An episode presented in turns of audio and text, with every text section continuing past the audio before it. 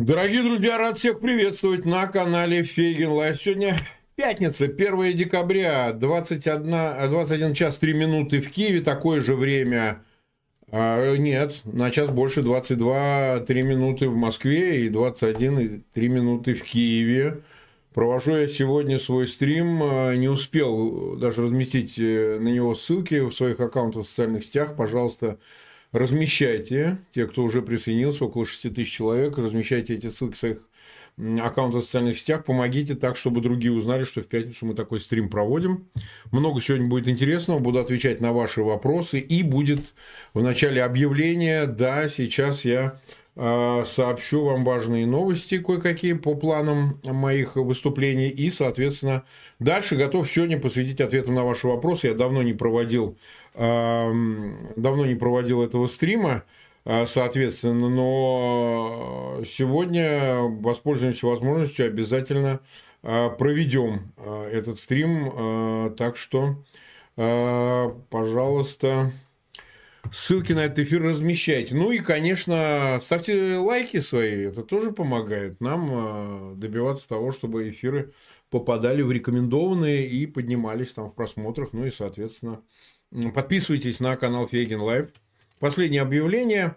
А, если у кого-то есть такая возможность, если кто-то а, имеет лишние средства, то помогайте нашему каналу. Ну что, а вот э, перед вами сейчас на экране а, анонс моего выступления 27 января 2024 года. Я буду выступать в Нью-Йорке в Океана Фиаты. Это в Бруклине, насколько я понимаю, находится. Там будет мое сольное выступление – впервые в Соединенных Штатах э, я выступлю с программой «Разыскиваемое лицо».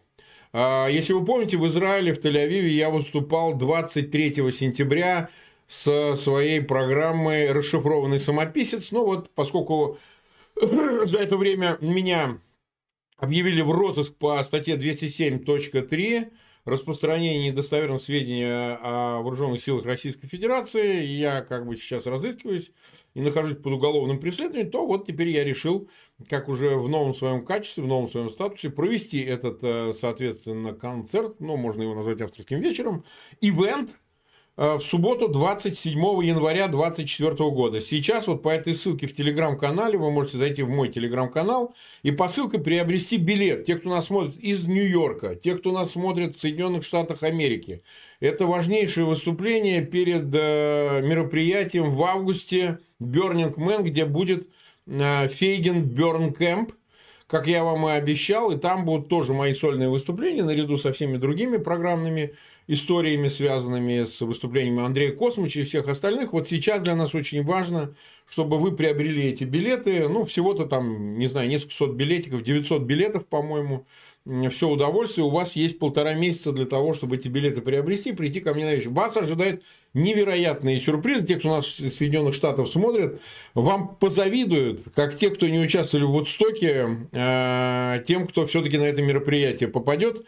Я призываю и еврейскую общину Нью-Йорка, русскую общину Нью-Йорка, украинскую общину Нью-Йорка, грузинскую общину Нью-Йорка. Я знаю, там огромное число людей смотрит мои эфиры прийти на этот вечер. Помимо прочего, сейчас уже можно убирать эту рекламу, мы ее еще в конце эфира дадим. Смотрите, будет супер розыгрыш. Естественно, гонорар я свой перечислю в пользу Украины, как и предыдущий гонорар. Я перечислил фото Елены Зеленской, супруги президента Украины э, Владимира Зеленского. А будет вот эта марочка разыграна с живой, подчеркиваю, живой подписью Залужного – генерал Залужный и марка, всем известная, с кораблем, который посылают по а, определенному а, курсу. Но это не все, не все. Э, для затравки у меня есть вот такая машинка. Вы думаете, вот Фегин, идиот, показывает машину. Да ничего подобного. На этой машинке Буданов расписался. Вот. Роспись Буданова на машинке. Живая подпись Буданова. Поэтому те, кто придут на вечер, не пожалеют. У нас будет вывешен большой экран, на него мы будем выводить специально э, разрешенные цензуры, вот мне пришедшие военной цензуры из ДСУ, кадры, которые я снимал в Купинске, в Херсоне, в Орехове. Помимо тех, что я выкладывал коротких видео а, со, своими, со своего телефона, там есть профессиональные кадры, снимавшиеся, а, видео профессиональные, снимавшиеся оператором. Вот там это все будет показываться, и вас ждет еще один очень мощный сюрприз. Так что а, от э, американцев, от жителей Соединенных Штатов, Нью-Йорка и других городов, если кто посчитает возможным приехать, э, соответственно, от вас ждем, э, чтобы были приобретены билеты и, соответственно, Э, дальше мы уже э, это выступление, э, выступление проведем. Так что я жду всех. Покупайте эти билеты.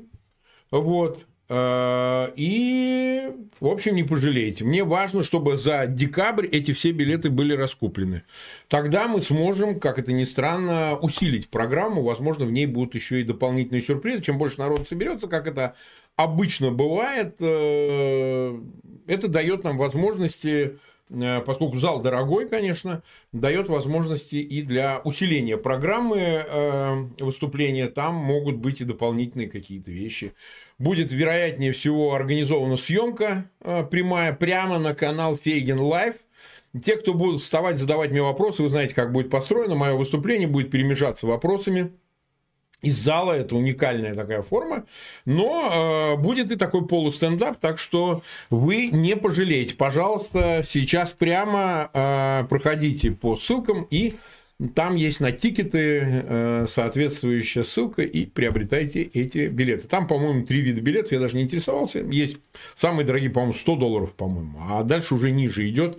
То есть очень приемлемая цена для такого рода мероприятия. Так что найдите возможность, найдите возможность э, прийти на это судьбоносное мероприятие. Там будет много чего такого, что, повторяю, вы не пожалеете. Ну что же, дорогие друзья, как обычно, я э, иногда по пятницам провожу, когда я не нахожусь в поездках, а я сейчас часто провожу поездки, бываю вот то в Украине, то приходится в Париж, то в европейских странах, вот в Польше бывал.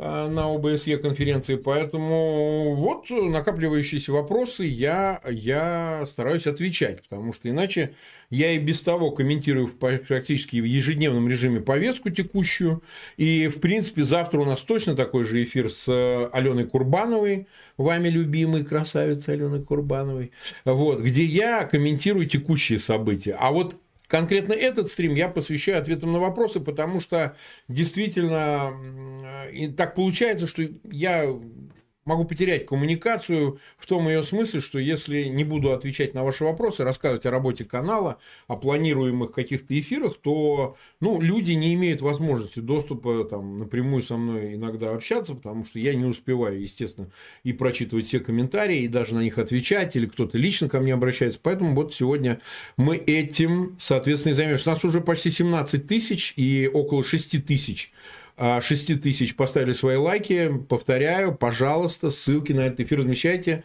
в своих аккаунтах в социальных сетях, группах. Я вот сегодня даже не успел разместить э, ну, ну вот на этот эфир ссылки, поэтому вот нужно дособрать нам аудиторию пятничную именно на этот эфир с помощью вас. И больше никого у нас вот нет, кроме вас, для распространения этой информации. Ну и, конечно, конечно, ставьте лайки и подписывайтесь на канал. Так, ну давайте сразу и начнем с места в карьере, что называется, с ответов на вопросы. Так, так, так. Э, я еще раз хочу подчеркнуть, что очень жду, что долг платежом красен. Вы помните, что мы помогали, э, помогали э, и Саакашвили Михаилу, и собирали грузинскую общину на митинге в его, э, в его поддержку, в его освобождение. И, соответственно, жду представителей грузинской общины, Жду украинцев, естественно, без них ну куда же. И россиян жду, ну и вообще тех, кто уже давно живет, в основном это евреи. В Бруклине тоже всех вас жду. Будет о чем поговорить и про Израиль, и про Украину, что понятно, и про Россию, да и про Грузию тоже. Так, ну что же, давайте посмотрим, о чем вы меня спрашиваете. О чем вы меня спрашиваете? Так, вот спрашивает Андрей Елкин. Марк Фегин, добрый вечер. Ваше мнение по военной операции в Газе? Знак вопроса. Главный выигрыш получил Саудовская Аравия. А, а, ну, ошибка какая-то, зайти в газу, что было нужно выход на море для прокладки газопровода в Европу. Ну, вот смотрите, а, во-первых, рано говорить о последствиях военной операции в Газе, потому что она, как вы знаете, возобновилась после того, как были обмен произведен, не передача заложников, еще раз подчеркиваю, а обмен. Вот я вот вижу, что часто, значит, происходит э, происходит э, подмен понятий. То есть, вот почему-то считается, что, соответственно, э, ну вот, типа, за перемирие э, отдали каких-то заложников. Это не так. Там был обмен, понимаете? Обмен на палестинских заключенных. И вот, соответственно, я прошу прощения, меня просто отвлекают, тут бывают какие-то срочные дела, это бывает э, так, э, так что не обессудьте. А, так вот, э, этот обмен был произведен. Что касается выгодоприобретателей. Ну, смотрите, Москва частично а, оказалась выгодоприобретателем от всей этой ситуации. Потом, по той простой причине, что значит, она отвлекла на какой-то момент и даже переориентировала внимание, раздвоив его Запада в части поддержки, а, поддержки Украины, да, и об этом открыто говорилось, потому что надо было заниматься Израилем. Действительно, конечно, многие считают, что есть основания предполагать, что Саудовская Аравия которая находилась в переговорах с Израилем и по поводу газопровода, и по поводу вообще признаний, и по поводу других вопросов, она-то как раз э, э, вынуждена была взять паузу, поскольку не могла открыто поддержать Израиль в этой операции. Но смотрите как, все очень мягко проходит. Не э, произошло чего? Не возникло региональной войны чего так опасались Соединенные Штаты, да и Израиль, и все другие страны, и в том числе Персидского залива королевства, поскольку а, просто-напросто, если бы началась, началась э, полноценная, полномасштабная война, в регионе, то на всех проектах можно было поставить крест. Да? Ну, просто вопрос так сформулирован, как э, и что выиграла Саудовская Аравия. Если я правильно понимаю, что военная операция по итогу, она дает э, той же Саудовской Аравии возможность продолжить переговоры с Израилем. Если в этом контексте, если я правильно понял ваш вопрос, то, то да, безусловно, эти переговоры будут продолжены. Сейчас это уже очевидно. Вопрос стоит только, как быстро будет э, уничтожен Хамас. Мы сейчас говорим об уничтожении Хамас как о структуре, как организации. Мы такое в истории видели, так сказать, и представить, что Израиль все-таки справится с этой задачей, вполне возможно. А останутся люди, которые могут пополнить ряды нового Хамас, новой организации. Это да, это, это никогда не закончится, пока э, у этого не возникнет терминальное решение. Либо палестинский народ, палестинская автономия превратится в государство и прекратит воевать с соседом, или же просто палестинцы перестанут жить в этой, в этой территории. Такое тоже возможно, и все катастрофические прогнозы здесь тоже уместны. Никто бы не хотел второго, но такое возможно тоже. Сейчас вот часто говорят о резолюциях конца 60-х годов, которые дают возможность освободить территории со стороны Израиля. Но ну, напомню, что освобождение этих территорий ведет к передаче того же сектора газа Египту. Я что-то не очень понимаю, как можно той резолюции вернуться, поскольку Египет собственно говоря, а, находился на этих территориях. Так что э, разговоры о том, что освобождение само по себе должно обеспечиваться э, резолюциями каких-то ООН, которые уже давным-давно мертвая организация. Но это смешно, потому что Израиль освободил эти территории. На, секторе газа находилась полноценная автономия, независимая. Никакого присутствия израильского там не было. Вот. Но, тем не менее, пришло все к тому, к чему пришло. А, поэтому на самом деле э, я все-таки считаю, что выгодоприобретателем от этой истории Москва не будет слишком долго. Сейчас э, в западной прессе, если вы видите, просто какие-то победные реляции в пользу того, что Путин уже победил Украину. А, еще раз хочу признать, я уже в предыдущих эфирах об этом говорил. Это преждевременно. Это преждевременно. Ничего еще Путин не выиграл никакого поражения Украине не нанесено. И все эти алармистские, а зачастую провокативные прогнозы и заявления, они либо исходят от Москвы, либо от полезных идиотов, э, как бы невольно работающих на Москву. Ничего из этого не произошло. Я человек, который был на линии фронта и видел, какова там обстановка. Никакого поражения Украине не нанесено. Не, не нанесено. И даже перспектива снижения поставок э, вооружений, я не думаю, что до этого дойдет, я много раз об этом говорил, не приведет к немедленному поражению, там, занятию Киева, э, значит, треснувшей линии обороны Укра... Украины, вооруженных сил Украины, и даже отставка Залужного к этому не приведет. Хотя, я думаю, ее избегнут, ее не будет, там, во всяком случае, в ближайшее время. Так что вот это все разговоры вокруг выгодоприобретения Москвы – это вещь очень временная, предельно временная. А Саудовская Аравия, как и ряд королевств, ну, не будем считать Катар, Катар открыто фактически поддерживает Хамас, а, ну, в общем, настроена на взаимодействие с Западом в лице Израиля. Это не просто соединение усилий значит, между Израилем и Саудовской Аравией. А Саудовская Аравия, кстати, в частности, заинтересована еще и потому в сотрудничестве с Израилем, потому что у Израиля есть атомная бомба. И ядерные технологии военные, да, ее тоже очень сильно интересуют, если бы Израиль мог бы с ними поделиться, с саудитами, если возникнет угроза появления ядерного оружия у Ирана. Иран пороговая страна, и поэтому Саудовская Аравия не откажется еще и поэтому от сотрудничества от Израиля. И все эти суннитско-иудейские противоречия они э, ничто по сравнению с угрозой самому существованию той же Саудовской Аравии. Несмотря на подписанный мирный договор с э, Ираном при посредничестве Китая, Саудовская Аравия остается мишенью для шиитского Ирана, и это э, не изменится даже подпиши сто или тысячу соглашений. Чего стоит бумага на Ближнем Востоке? Ничего.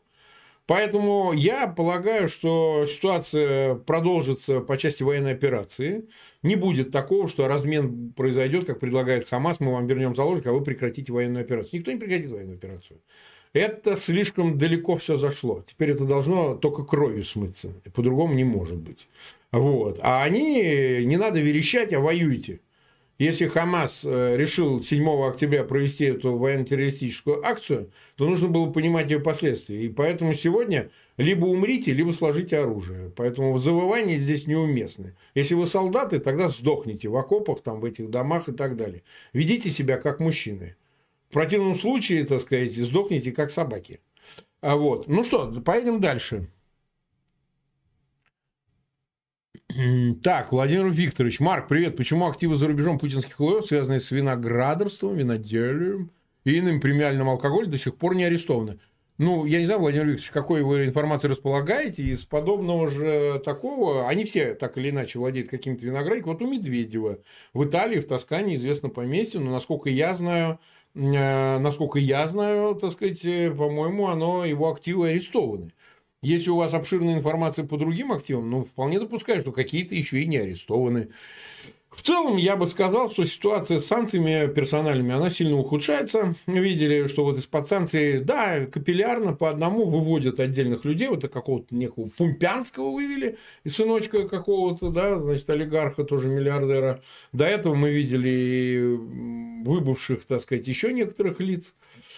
Это очень Березкин там такой. Вот. Это очень печально. Где-то судом, где-то без суда, но это происходит. Да, я повторяю, это единичные случаи. Не стоит э, как общую практику выводить то, что э, некоторые олигархи освобождаются от санкционных э, мер в отношении них принятых, но это очень плохая тенденция сама по себе, потому что она разжижает, разрыхляет санкционную политику. Это надо отдавать себе в этом отчет. Безусловно, и, конечно, если вы даете люфт вот такой, что кому-то можно спрыгнуть, то тогда и другие в надежде на это начинают более резко действовать. Вот, например, так действовал до определенного момента, когда они оказались под американскими санкциями, мы сейчас говорим о европейских, э, Фридман. Он начал судиться, он пошел по тому же пути, по которому шел Усманов и так далее, но поняв, что его ввели в американские санкции, он уехал из Лондона в Израиль, а из Израиля в Москву. Сейчас это абсолютно лока... Э, лега... Эм, лояльная фигура Кремлю. Вот, Фридман, он такой и был. Но если он это скрывал, он пытался что-то изображать, сейчас он ничего не изображает, они просто и Хан, и Авин вернулись э, в э, Москву, и там сейчас находятся, ведут дела оттуда. А были ли у них виноградники? Ну, наверняка были какие-то виноградники, у них поместья по всему миру. По-моему, на юге Франции, у них где-то в Сан-Тропе поместье уж там, может быть, и виноградники какие-то есть. Не знаю, вот если вы знаете больше, вам карты в руки, сообщайте об этом в украинскую комиссию Макфола Ермака и ряд других э, подразделений внутри украинской власти для того, чтобы они просто поактивнее и эту информацию собирают. Э, чтобы какие-то предпринимались по этому поводу действия со стороны хотя бы Украины. Она все-таки обращает внимание европейских органов и соответствующих структур в Соединенных Штатах на то, чтобы санкции все-таки вводились. Пишут про Марк э, сольное выступление в Запорожье ждем. Э, Хизаки, такой ник. Вы знаете, я не провожу в Украине выступлений, даже в Киеве, хотя меня просили об этом, были предложения по одной простой причине. Обязательно обязательно, обязательно, к сожалению, а, туда попадет какая-нибудь бомба или теракт произведут для того, чтобы обвинить в том, что вот как-то кого-то подставили и так далее. Так что это мы стараемся этого избегать. К сожалению, вот ситуация такая, какая она и есть. Вот, э, поэтому, ну, ничего не поделаешь. Вот.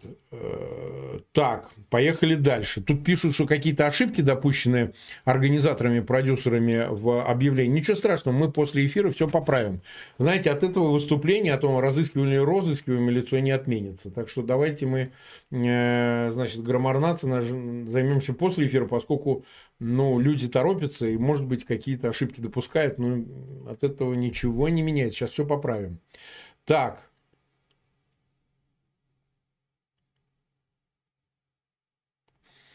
Део некто спрашивает. Вопрос. Не кажется ли вам, что Маск, э, Илон Маск, да, лезет в большую политику, то есть метит в президент США? Он не может баллотироваться в президент США, поскольку родился в ЮАР. А в соответствии с Конституцией Соединенных Штатов Америки лицо, нерожденное в Соединенных Штатах или на там, территории Соединенных Штатов, вне пределов Соединенных Штатов, ну, например, консульские учреждения, посольства и так далее, баллотироваться в президенты США не может. Только от рождения, рожденный э, гражданином Соединенных Штатов, рожденный на территории Соединенных Штатов, может баллотироваться в президенты США. Так что Маску это не грозит. Я думаю, там более сложные причины, нежели просто политические амбиции Маска. Мне кажется, что это гораздо все серьезнее.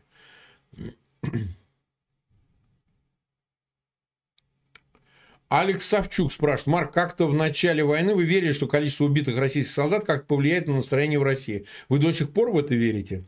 Значит, уважаемый Алекс, я действительно говорил о том, что какая-то критическая масса должна быть. Когда война только начиналась, мы могли предполагать многочисленность жертв со стороны личного состава российской армии. Это правда.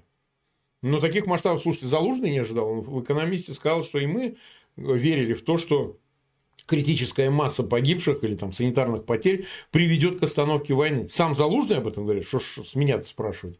Да, я считаю, это феномен. То, что, понимаете, ну, допустим, Генштаб ЗСУ говорит о 340 тысячах погибших. А, Столтенберг вот недавно, день назад, назвал 300 тысяч санитарных потерь. Это и погибшие, и раненые, и все остальные. Допустим, где-то правда посередине, что это, ну хорошо, ну, пусть это 200 тысяч погибших, там, 150 тысяч погибших, как статья экономиста Заложного упомянута. А, так это что меняет-то? Вы понимаете, в Чечне погибло 3,5 тысячи, в Афганистане погибло 15 тысяч. Вот как такое возможно, чтобы в 21 веке в отношении прежде общей, так сказать, страны, одной из отделившихся независимых государств, другое независимое типа государства, Россия, да, с имперским началом, двинулась и убила полмиллиона человек. Такое вообще мыслимо было вообще? Вот в таких масштабах. Даже события 2014 года не привели к такой массовой гибели людей, так сказать. Ну, счет шел на тысячи, ну пусть на десятки тысяч, но не на сотни же тысяч. Да, это феномен, да, это феномен этой войны, вот абсолютная амбивалентность к э, потерям, понимаете, к потерям. А, ну и что, что тут скажешь? Э, надо, надо констатировать то, что действительно само население, что с властью спрашивать, власть готова вытратить и больше. А вот население, то, что к этому безразлично относится и готово возвращаться в пакетах, ну, знаете, это нечто совершенно новое и необычное даже для такой страны, как Россия. Такое небрежение человеческой жизнью – это феномен. Так что я все равно считаю, что какая-то в какой-то момент э, количество переходит в качество. По э, закону диалектики, как известно, Гегель не дурак был. Вот. Э, безусловно, потери в более значительном масштабе, безусловно, конвертируются в какие-то политические вызовы, которые власть может не выдержать. Собственно говоря, поход Пригожина, я вам напомню, 24 июня, он же ведь тоже отчасти был вызван неумелыми командованием э, Минобороны Генштаба, Герасимову Шойгу с этими пресловутыми снарядами и так далее, и гигантскими потерями, о чем говорил сам Пригожин в канун этого похода на Москву, марша справедливости, понимаете? То есть потери были а, фактором, который вызвал недовольство. Во всяком случае, педалированное недовольство, которым как повод использовал э, покойничек Пригожин, понимаете? То есть сказать, что совсем фактор гигантской гибели личного состава не является э, не влияет, точнее, на, на э, ситуацию, нельзя сказать. Просто он не влияет решающим образом. Власть индифферентна, а народ э, боится. Это страх, и он как бы подыгрывает в этом смысле власти. В том ее смысле, что, ну что же, э, раз, раз гибнут, так гибнут, зато выплаты хорошие зато э, помесячные там 200 тысяч на карточку перечислять. Ну, вот приблизительно вот так. Поэтому, когда мы говорим о том, что мы не ожидали, что Россия в нынешнем ее состоянии, доведенной до этого состояния, готова к такой депопуляции дичайшей, ну так что ж, не зазорно ошибаться было на таком, потому что это беспрецедентно абсолютно. Мы ничего подобного, во всяком случае, после Второй мировой войны в связи с Россией или Советским Союзом не видели. Не видели таких масштабов потери личного состава. Не видели. Уж я не говорю про то, сколько они убивают украинцев, там, и военнослужащих, и гражданское население и так далее. Вот. Мы столкнулись с абсолютным злом, древним, страшным, которое надо уничтожить. Вот все, что я могу по этому поводу сказать. Посмотрим, как будет развиваться ситуация. Посмотрим, как э, подкосят полмиллиона и что они будут петь тогда. Посмотрим. Так. Так, смотрим. Так, так, так, так, так. Вот объявление в чате размещено э, со ссылкой на телеграм-канал. В телеграм-канале ссылка на билетные кассы, которые через, э, а, через значит, них можно приобрести билеты, вот эти электрон, электронные билеты. Так что, э, так что давайте действуйте. Те, кто живет в Нью-Йорке, уже прямо сейчас могут это сделать, потому что там хорошие билеты на близкие к сцене места, их, по-моему, все-таки ограничено. Так что посмотрите сами там. Ну, поехали дальше. Так, так. Ну, розыскиваем, разыскиваем. Ребята, там разберутся сейчас. Там продюсеры занимаются, э, переделают афишу, поправят буквы, если нужно. Там, не переживайте так сильно. Это вообще не имеет значения, честно говоря. Разыскиваемое лицо, розыскиваем. Раз, конечно, разыскиваем. Так. Так, так, так, так, так, так. Снова вопрос от Део. МЗ принципиально выступает для русскоязычной аудитории. А для какой же еще аудитории выступать? Мы же на одном языке, поэтому, конечно, а какая еще есть аудитория?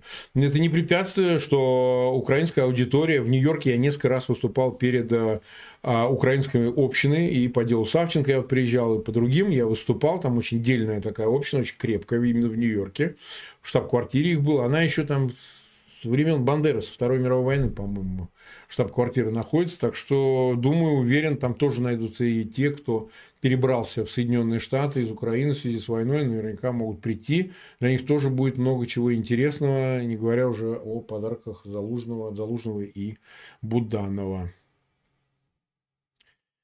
Светлана Злотник. Уважаемый Марк, почему Украина не производит свое вооружение? Много уникальных разработок со времен СССР были достоянием именно Украины. Украинцы очень образованные и креативные. Ну, разумеется, на этот вопрос э, авторитетнее было бы спрашивать, ну, правильнее было бы спрашивать людей, вовлеченных в Укроборонпром и там, занимающихся этими вопросами.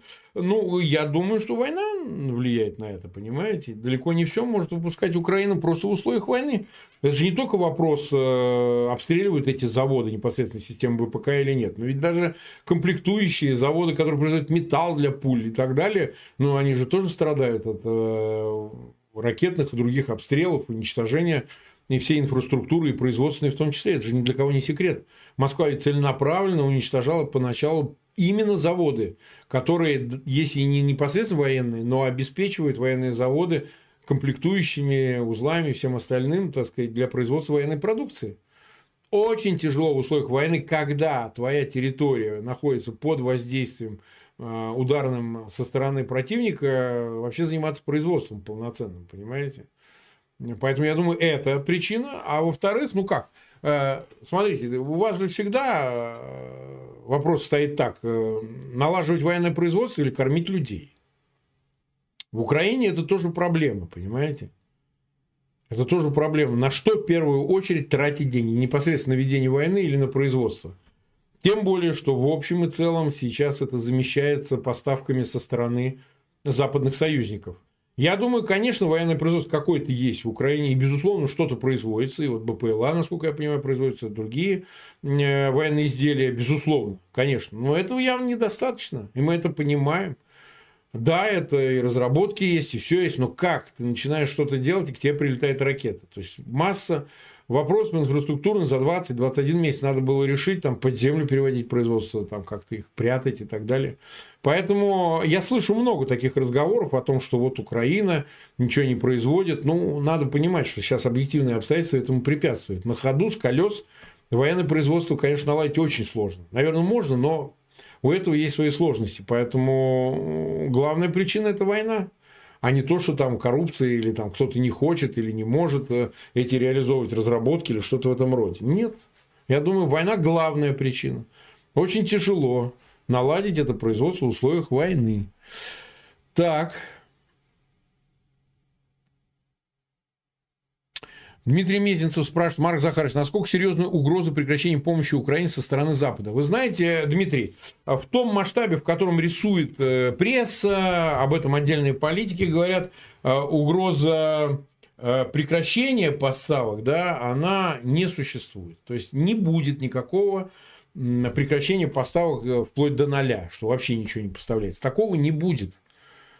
Пусть никто не питает иллюзий, потому что это, прежде всего, для самого Запада будет э, невероятным поражением, невероятным э, по масштабам проигрышем самой Москве, на что Запад пойти не может. Вот проигрыш Украины, он же ведь легко конвертируется в проигрыш всего Запада, понимаете? А проигрыш в таких масштабах глобальных и исторических, это означает продолжение войны. Вот удивительное дело, если вы уступаете в Украине, вы получаете войну у себя дома – вот это полностью взаимосвязанные вещи. Путин не остановится. Путин будет обманывать, говорить одно, делать другое. Уже все в этом убедились. И поэтому те силы, которые, а они в основном представлены в силовом блоке, в неком глубинном государстве в Америке, да, понимание того, что нельзя а, сократить до степени, чтобы Украина вообще потерпела поражение, оно есть. Оно есть. Но для того, чтобы победить, нужно гораздо больше. Понимаете? И важно бороться не за то, чтобы поставки не были прекращены вовсе, не дошли до ноля, а поставки увеличены до степени, чтобы Украина смогла э, добиться цели, которую она ставит, понимаете? Ну, в общем и целом, это победа в войне. Какие еще там цели могут быть? Вот с этим проблема большая. И западное общественное мнение, западная пресса, она не позволяет. Вот в нынешнем, вот сегодня, если вы спросите, не позволяет добиться того, чтобы поставки были в таком объеме, которые бы обеспечивали победу Украине. К сожалению, этого нет. Это, может, будет, но пока этого нет. И влияет на это в том числе и политические события, предстоящие в ноябре 2024 года выборы президента США. Если придет Трамп, опять же, мы не можем говорить о самом Трампе. Трамп может эксцентричный политик повести себя совершенно непредсказуемым образом. Но вот те лозунги, которые звучат пока из его окружения, хотя окружение может быть разным. Он, кстати, на первом сроке 16 по 2000 после Рекс Стиллерсона назначил Помпео, а, которому во многом обязана Украина там, первичными поставками вооружений, которые шли в Украину в качестве главы Госдепа он был назначен. И другие такие же важные лица, там Болтон был начальником, а, то есть был советник по национальной безопасности, ну и так далее. Масса людей, которые осознавали угрозу Путина с его стороны Западу и с его стороны Украине и в целом, так сказать, э, цивилизованному сообществу. Поэтому говорить о том, что там не окажутся в окружении, если, если Трамп победит люди, которые будут вменяемыми намного более, чем сам их руководитель, ну, так не приходится говорить. Трамп может изменить позицию, Трамп может изменить риторику. Я вот, честно говоря, вот последний разговор, мы разговаривали с Андреем Андреевичем, он живет в Вашингтоне, следит за всем очень внимательно, Пьянковским. Он не видит это изменение риторики. Я ее вот улавливаю, еле-еле, но я ее улавливаю. Понимаете? То есть, видимо, Трамп и его окружение понимают, что им придется, если вдруг они победят, прийти к власти в ноябре, ну, победить на выборах в ноябре 2024 года или там прийти в январе уже непосредственно в овальный кабинет и принять на себя поражение в Украине? А? Какая мысль? Представляете, он радовался, что на него, не на Трампа пришлось вывод войск в, сентя... в августе 2020 года из Афганистана. Вы помните, как это бегство было? И на следующий день рассыпалась 300-тысячная армия афганская, и талибы, с которыми воевали там 20 лет, бац, и пришли к власти. И это все пришлось на, на а, Байдена. Ну, казалось бы, Байден вот в меньшей степени отвечает за то, что происходило в Афганистане. Но на него пришлось вывод этот позорный американских войск и приход не просто вот вывели войска, ну и ладно, ну вывели и хорошо, для Америки замечательно, но пришли те, с кем они воевали. А что же вы делали 20 лет? Если талибы взяли власть. Что, идиотизм же. Ну, понимаете, а что же вы 20 лет с кем вы воевали? Что же вы уничтожали? Получается, все было бессмысленно. Вот это печально. Это не значит, что не надо было вводить войска. Я вам напомню, их ввели американские войска в Афганистан после терактов 11 сентября и после ультиматума талибам выдайте нам Усаму бен Ладена и всю структуру Талибана. Они отказались, к ним пришли. Вот и все. Поэтому сейчас вопрос стоит. Представляете, Трамп приходит к власти в январе 2025 года в овальный кабинет, и бац, и проигрыш Украины. Это что же значит? Это ты, Трамп, сдал и так далее. А зачем это ему? А зачем это Трамп? Опять же, мы исходим из допущения, что Трамп может победить на выборах в Соединенных Штатах. Я не могу это утверждать на 100%, но если. И я, кстати, не убежден, что Трамп захочет войти в историю человеком, который проиграл Путину в Украине. Договорился? Ок. Чем-то пожертвовал? Ок. Но проиграл. По-моему, он слишком эксцентричный и слишком страдающий фанаберией человек для того, чтобы просто вот так взять и проиграть. Так что посмотрим, посмотрим. Не все окончательно. Э, так. Так, так, так, так, так. Смотрим по вопросу. Извиняюсь за паузу, всегда нужно прочитать.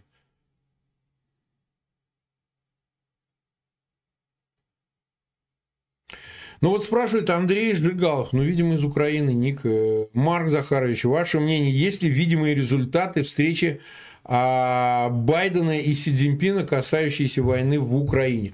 Вы знаете, они же не прямые, эти результаты. Это тайные договоренности, которые реализовываются не одномоментно, понимаете? Бац, вышли с переговоров и заявили, все, России дается 24 часа, чтобы вывести войска с территории Украины. Так не бывает. Каждый, значит, ищет межу, на которой можно договориться и получить свое. А тот же Китай, тот же Пекин и Си Цзиньпин руководствуются интересами своими, а никак не Украины или России или Америки. Они хотят получить Тайвань. Отдайте нам Тайвань, и мы что-то дадим вам взамен. Вот приблизительно так звучит позиция Китая в отношении Соединенных Штатов, ну и вообще в лице Соединенных Штатов Западу. Мы хотим Тайвань. Тайвань просто так отдать невозможно по очень многим причинам. Но где-то какие-то договоренности относительно э, там, будущего, ближайшего десятилетия или двух десятилетий возможны. И они, уверен, обсуждали. Что касается Москвы, вы понимаете, если постепенно будет э, теплеть отношения между Пекином и Вашингтоном, а перспектива у этого не нулевая, мягко говоря, то есть они все равно сразу периодически встречаются и о чем-то договариваются, то как минимум, как минимум снимается угроза применения ядерного оружия со стороны Москвы в отношении Украины. Как минимум. Это самый минимум. Потому что Китай может занять еще более резкую позицию, сказав в Москве, что, слушайте, друзья, если вы так себя поведете и будете эксплуатировать риторику э, такого ядерной угрозы, то мы тоже можем повести себя по-другому. Почему Китаю невыгодно? Я уже много раз говорил. Э, не только э, размещение ядерного оружия на территории Беларуси, не только э, угроза применения ядерного оружия э, вредна. Просто разговоры об этом вредны Китаю. Потому что в этот момент Тайвань, например, говорит, а почему бы нам не обзавестись ядерной боеголовкой? То же самое говорит Япония, то же самое рассуждает Южная Корея, Австралия. Они говорят, ну что же, если вокруг вот так вот, свою безопасность обеспечить только страны, у которых есть ядерное оружие. Так почему бы нам не обзавестись? И тогда в регионе, помимо Китая и Северной Кореи, возникнут и другие ядерные страны, вы понимаете? Ну, дальше вы знаете, так сказать, Индостан, Южная Азия и так далее, там Пакистан, Индия, это не считаем, это уже другая часть света, но тем не менее, в Юго-Восточной Азии, в Тихоокеанском бассейне возникнут и другие страны, обладающие ядерным оружием. Китаю это вообще не надо. Вообще совершенно не надо. Понимаете? То есть нужно будет выстраивать многоходовую геополитическую такую комбинацию, при которой нужно будет учитывать массу интересов. А зачем? Для чего? Китайцы передали в свое время Северной Корее эту бомбу. Мао передал. Ну, там началось это позже, правда, но а, решения были еще тогда. Они защищали, обеспечивали безопасность Северной Кореи. Потому что пути не пошли Соединенные Штаты, хотя они разместили свои базы, они находятся и на Окинаве в Японии, они находятся и в Южной Корее и так далее. У американцев достаточно серьезное военное присутствие. Тем более создается сейчас АУКУС, такое объединение, пока оно англосаксонское, но исключать, что туда войдет Япония и так далее, нельзя. Это некий аналог НАТО в Юго-Восточной Азии. Ну, так э, Америка, Британия э, уже располагает ядерным оружием-то. Понимаете, как участники АУКУС. Поэтому я бы сказал, что Китай может э, решить вопрос с Россией о неприменении ядерного оружия, прекращении ядерной риторики как таковой. Это раз. А во-вторых, ну как бы что на что менять? Если военное сотрудничество, о котором договорились Си Цзиньпин и а, Байден, оно реализуется, а это что такое военное сотрудничество? Они не учения совместно проводят, они просто предупреждают друг, друг друга об угрозах, чтобы, не дай бог, не допустить военного столкновения. Хорошая, правильная вещь, понимаете? Вот смотрите, когда Пелоси, Нэнси Пелоси э, прилетела в э, Тайвань, да, значит, э, там же очень резкая ситуация была. Нет, она бы не пришла бы к мировой войне, к столкновению Соединенных Штатов и Китая, но она была очень резкая. Какой-нибудь дурак взял бы и выстрелил, понимаете? Надо же вовремя сказать, слушайте, это у нас идиот выстрелил, не обращайте внимания, у нас дураков своих хватает. Для этого это делать, для коммуникации.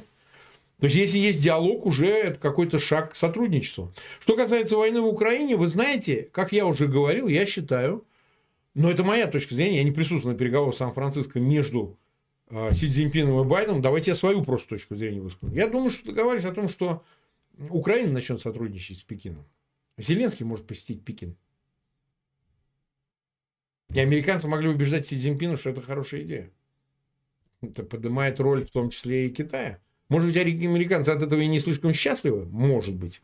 Но, с другой стороны, если, так сказать, э, союзник, каким является Украина, Соединенных Штатов, сумеет раскачать Китай до степени, что те займут более нейтральную позицию по отношению к конфликту, а не такую, что она вроде как нейтральная, но Москва, значит, пользуется некой комплементарностью со стороны Пекина. Ну, взаимные визиты, то да все, 5-20 покупка сырья, а значит обеспечение деньгами режима в Москве и так далее, это тоже было бы неплохо. Я глубоко убежден, что если бы удалось прорывной такой визит совершить в Пекин со стороны Зеленского, это бы сильно ситуацию сподвигло бы к тому, чтобы Китай более активно и резко требовал от Москвы заканчивать эту всю затянувшуюся уже на два года историю.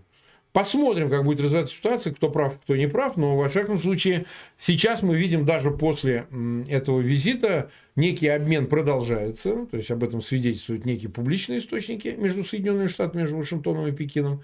И так, чтобы скорее он в пользу Украины, нежели против нее. Поэтому посмотрим, как будет вести себя Китай дальше. Так. Но в продолжении вопроса Анжела спрашивает. Марк Захарович, почему Китаю удалось стать второй силой мира, в чем их секрет? Запад видел их развитие, почему Украина это не удается? А, Анжела, это все началось, из, это благодаря Соединенным Штатам все произошло, и Западу в целом. Это происходило в 70-х годах, в середине, вот сейчас Киссинджер умер 100 лет, э, был архитектором этих отношений между Вашингтоном и Пекином. Нужно было создать полюс второй силы против Москвы, против СССР. И решили использовать Китай. И решили использовать Китай, и его накачали инвестициями. Китаю открыли дорогу к рынкам. Китаю показали, как можно перейти от распределительной экономики в таких-то масштабах. Там, к тому моменту уже, наверное, миллиард был населения. Перейти к реально, реально, так сказать, э, рыночным механизмам, которые могут обеспечить огромное это население в полтора миллиарда едой. И много чем еще, занятостью, работой, развитием экономическим полноценным. И Китай, надо отдать должное, Дэн Сяопину во многом, он главный архитектор этих реформ. Ну, в общем, за это схватился. Рынки открыли, они в них пошли. Более того, так сказать, сильно способствовали. Повторяю, это делалось в пику Москве.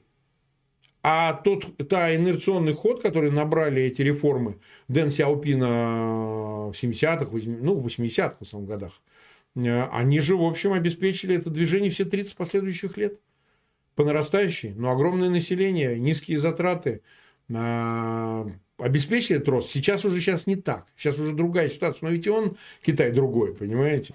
Почему это не удалось Украине? Ну, Украина осталась частью Советского Союза. Она 30 лет выбиралась из-под этих обломков. Другое дело, что ну, это гигантская восточноевропейская страна. Вот почему-то всегда принято считать, что Украина там типа маленькая. Какая она маленькая? Это страна больше Франции. С населением 40 миллионов. Ничего себе. Это большая страна. Да, со всеми издержками советского, постсоветского мира, с, с, от коррупции до кумовства – от э, неэффективных механизмов управления в экономике и заканчивая, в общем, достаточно э, небыстрым э, таким развитием институтов. Вот это очень важно. Вот они очень какие-то вот в Украине институты несовременные, понимаете?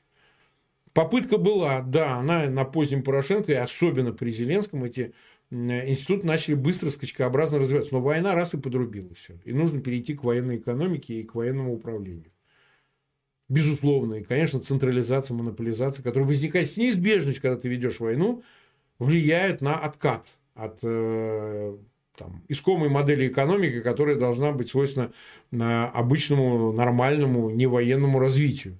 Какие она есть в Европе, какой она есть в Америке и так далее. Но вот, к сожалению, с этим не повезло. Война, она вот эти усилия подорвала. Подорвала. Так что у Украины изначально были шансы ниже, а вот. Э, ну, многие считают, что трудовой ресурс в Китае бесконечный, люди бесконечные, поэтому можно было конвертировать это в успехи в экономике. Может и так. Действительно, все-таки, когда у тебя полтора миллиарда, то какие-то задачи решаются проще. Я в Китае бывал много раз. Я был и в Пекине, я бывал и в, в, в э, прибрежном Китае, я был в Гуанчжоу, я был на Хайнане, я, естественно, в Гонконге был, в Макао был, а, много где, понимаете. В разные годы, и в нулевых, и немножко в десятых, да, в десятых тоже был. Ну, как бы, в общем, у меня сложилось впечатление, как это работает. На тот же Хайнань, например, а он, ну, такой, знаете, полукурортный немножко такой. Я приезжал сначала, одни цены были, потом второй раз приехал, уже совсем-совсем другие цены, спустя там за пять лет, четыре года. То есть это уже другая, другой урбанизированный, совершенно а, по-другому выглядящий остров, а, все по-другому, инфраструктура другая, все другое. То есть э, быстро все менялось. Вот Китаю надо должное, что они вот быстро менялись. Вот. Быстро менялись. А даже в Украине вы с легкостью найдете какие-то места, которые, знаете, тоже вот ехал на поезде сейчас, э, был в Украине, еду, такое ощущение, еду по России тоже. Ну, по России с точки зрения, ну, природа моя, да, значит, дом как бы, домики еще советских лет стоят такие кирпичные. Люди другие, это совсем другой народ, но, но понимаете, советчина, она так глубоко проникла, для меня это, ну, как привычный пейзаж. Привычный пейзаж. Ты едешь на поезде, на поезде же проще, же на самолете, и ты уже в Киеве, да, ну, Киев, что, Киев есть Киев, европейский город. А так по Украине едешь и, э, что называется, все очень близкое. Ну, я вообще человек очень расположен к славянству, ну, к славянам, чтобы мне славянам проще находить общий язык. Вот так вот получается. Так, 32,5 тысячи нас смотрят, 13,5 тысяч 13,5 тысяч нам поставили лайки, спасибо, друзья. Вот 40, где-то 8 минут мы в эфире. Еще у нас немножко есть времени, давайте я еще поотвечаю на ваши вопросы. Просто вы помечайте вопросы какими-нибудь значками, потому что иногда не поймешь, это мнение какое-то высказывается, или между собой обмениваются люди, не очень понятно. Ну вот, э, Георг Мурман, э, наш старый зритель, спрашивает, Марк, политические идеи в 21 веке кончились как класс. Ну, не как класс, но неважно. Только технологии, куда и к чему это может привести. Но это действительно в этом что-то есть. Дело в том, что кончились классические идеологии. Какие были классические идеологии? Коммунистические, да, буржуазные, либеральные, социальные, ну вот социал-демократы распространенные, социалистические партии и так далее, их выражением. Вот это было э, расхожим весь 20 век, классические, да, теоретические построения, классики, а, отработанная теория, значит, философское обеспечение и так далее. И, в общем, достаточно классическим было и разделение такое между, да, сложно. Консерваторы, например, превращались в социалистов. Ну, это какой-то симбиоз был сложный, да, но всякое бывало, но тем не менее. Классически представленные идеологии, они э, очень имели четкие границы. 21 век это меняет. Появилась масса полусектантских ответвлений, которые, в общем, сложились в самостоятельные теории. Вот либертарианство, столь модное сегодня, он, Милей, объявляющий себя либертарианцем, пришел в качестве президента в Аргентине к власти.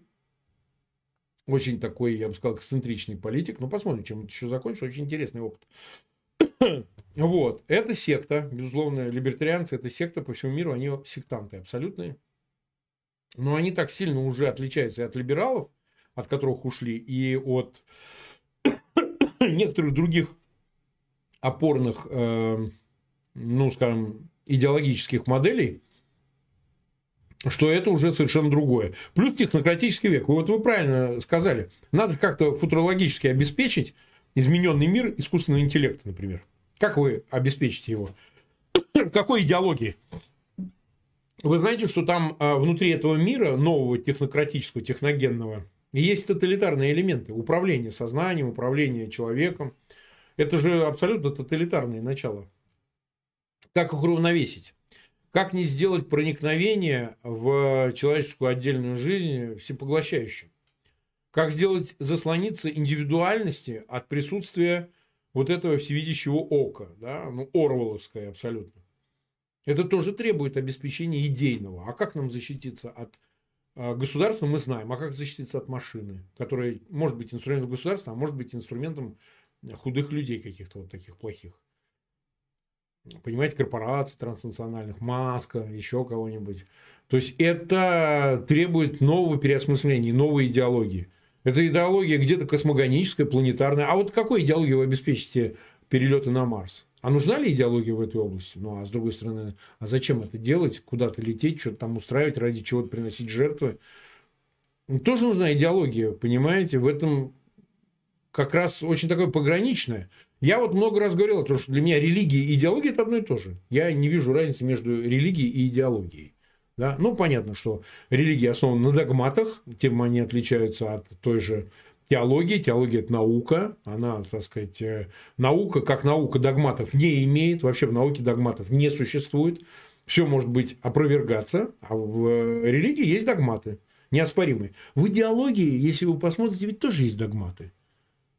Коммунистической, вот особенно тоталитарных идеологиях, есть догматы неопровержимые. Да, они есть и в либеральных. Вот свобода, ее абсолют. И жизнь человека, возведенная в абсолют. Это что, не догмат?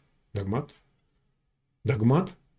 Так вот, новые идеологии, о которых я вам говорю, вот эти технократические, они все-таки оспаривают догматы. Они больше основаны на науке. Ну, я не знаю, закон робототехники, который сформулировал, по-моему, Айзек Азимов, да, по-моему, по-моему, Азимов сформулировал. Ну, тут любители фантастики могут меня поправить. Это были не просто писатели-фантасты, это были еще ученые идеологи, без сомнения. Если хотите, даже религиоведы своего рода. Проводники культа. Илон Маск на какой-то момент претендовал именно на такой протагонизм новой религии, абсолютной техники. Сейчас, мне кажется, он от этого отошел. Как-то он, он в другую сторону поехал, но неважно, он от миссии как-то отошел. От этой, может быть, просто понял, что ему не лететь на Марс, поздновато уже, но, но он вот именно по этой части работал.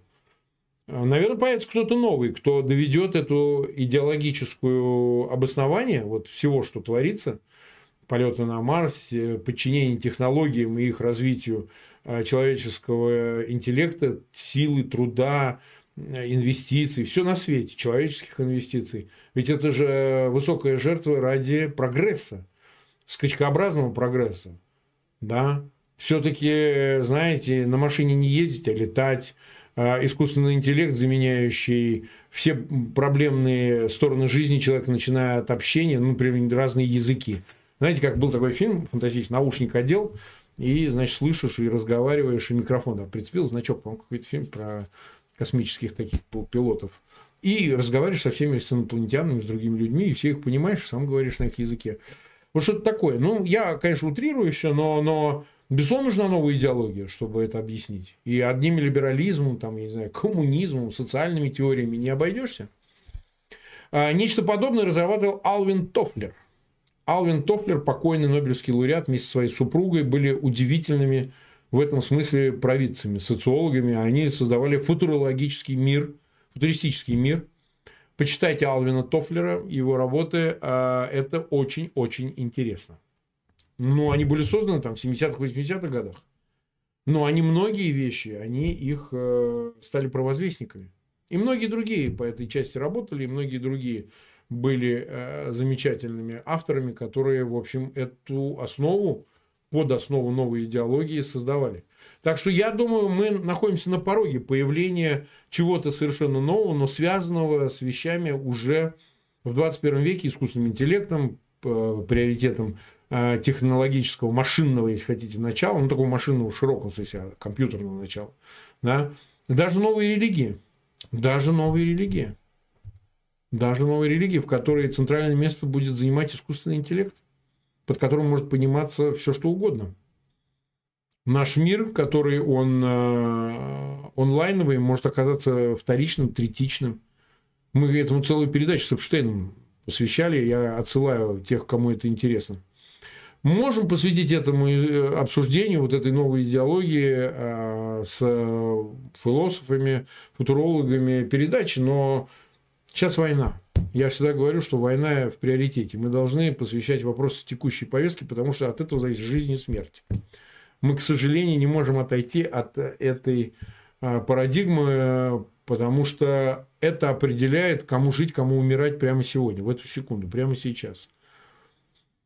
И невозможно обсуждать э, кинофестивали или, там, не знаю, какие-то развлечения, интертеймент, пока идет война. Вот просто не получается. Даже если очень хочется. Не получается. Потому что на фоне войны это все затмевается. Вот. Хотя тема это важная, безусловно. Так, пойдем дальше.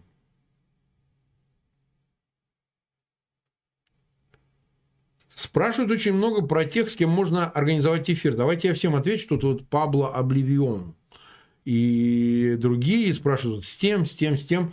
Смотрите, конечно, мы стараемся очень аккуратно подходить к формированию клуба гостей, с которыми беседуем, особенно сейчас в этот период.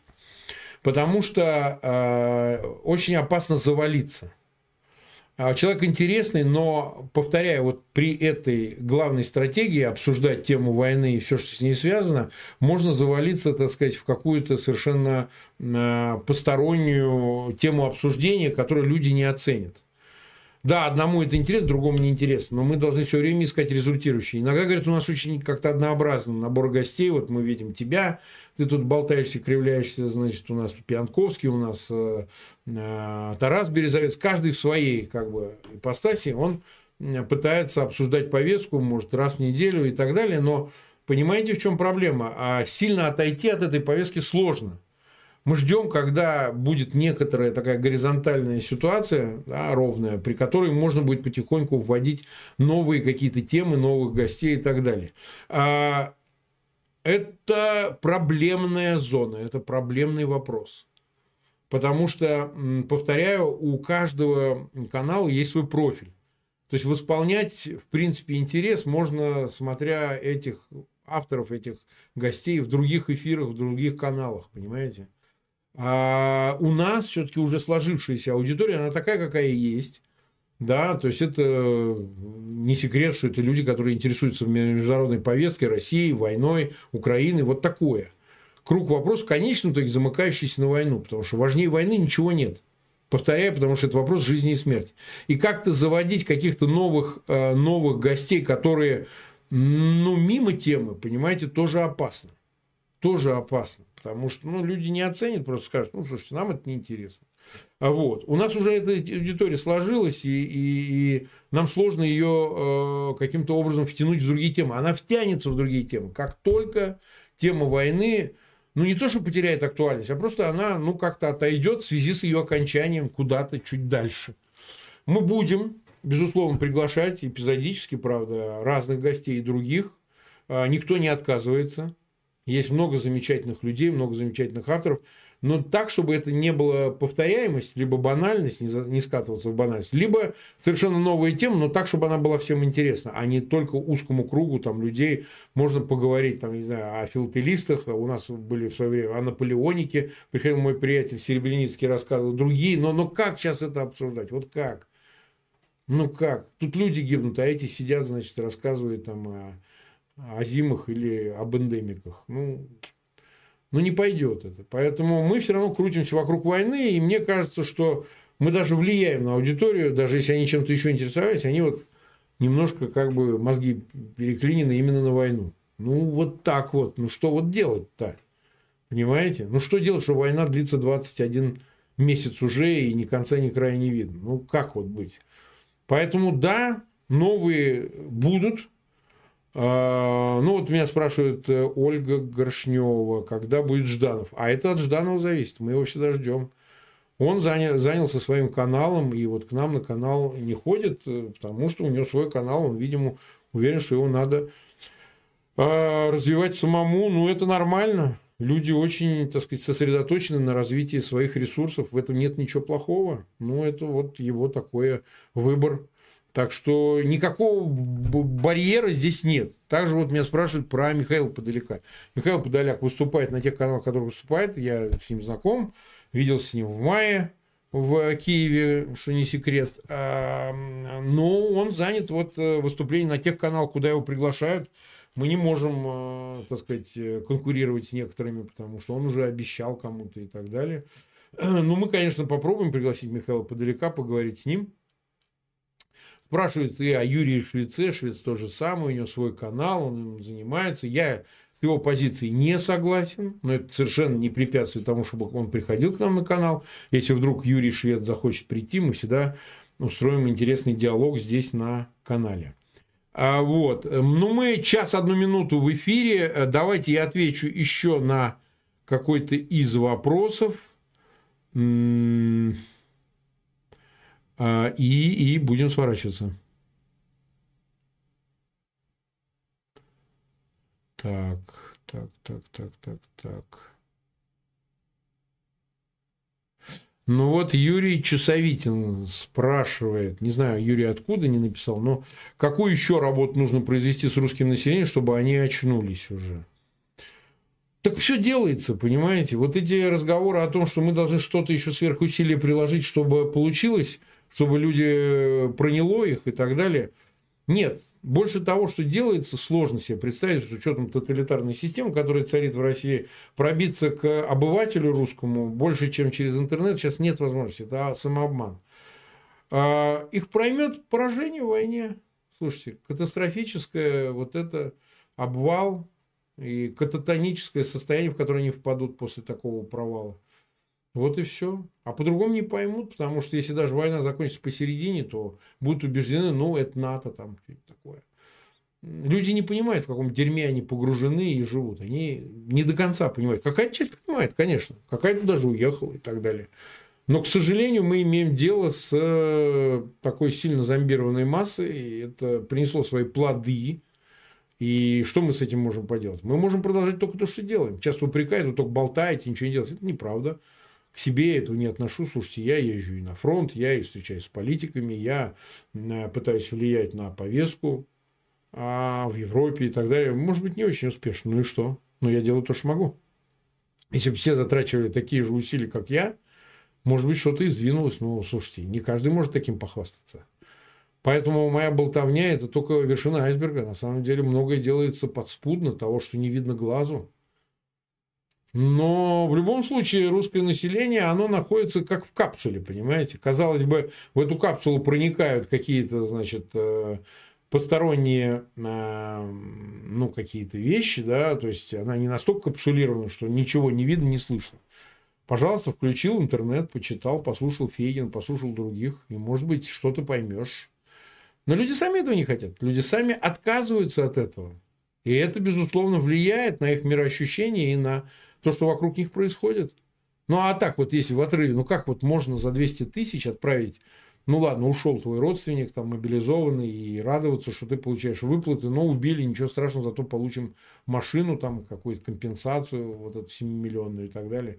Это вообще нормально вообще? Люди меняют жизни близких на материальное обеспечение. Мы этого понять до конца не можем, но понять-то надо как такое могло случиться, что, знаете, вот э, всегда говорят, ой, говорит, э, советская страна такая была замечательная, это не мир Чистогана, там людей воспитывали как строители коммунизма, они во все хорошее верили, они такие сики, рассеки, пересеки, да, они э, жизнь за, друга, за другого человека отдадут, да вот человек человеку друг, а не волк и так далее. Да? И вот смотрите, из этой массы за 30 лет вышли там, ну, те, кто были подрастающим, кому было там, не знаю, там, как мне там было, там, 20 лет, там, не знаю, 18 лет. Ну, что-то как-то больше основная масса не сохранила в себе ничего хорошего, понимаете? Жажда вот этой мелкой наживы, пренебрежение вообще всем гуманистическим, человеческим, отсутствие сострадания, отсутствие эмпатии. Ну, откуда это все? А мой вывод, мой тезис, он заключается в том, что ничего подобного. Людоедская советская система и коммунистическую идеологию вот этого человека и подготовили. Они его подготовили, они из таких же родили таких же, еще более худших. То есть селекция глубокая, обратная, проведена была за десятилетия советские. Не было там никакого вот этого идеального человека, нового человека, не создано было, коммунистического человека. Коммунистическая идеология этого нового человека не создала, она его ухудшила породу сильно. Привела его к дикости и варварству еще большему. И оно вот сейчас вышло, понимаете? И вот мы сидим, думаем, как же нам обчеловечить обратно расчеловеченного этого гомосоветикуса. Ну, вот только то, что мы чем делаем. В надежде на то, что события сами повернутся в сторону того, что сумма этих усилий приведет к поражению или каким-то вещам, которые кардинально изменит э, жизненные ощущения. Ну что ж, в конце еще раз покажу, расскажу вам о том, что будет происходить 27 января, 27 э, января в Нью-Йорке. Мое выступление, сейчас мы все поправим, там О, А, там разыскиваем, разыскиваем, это мы сейчас все решим.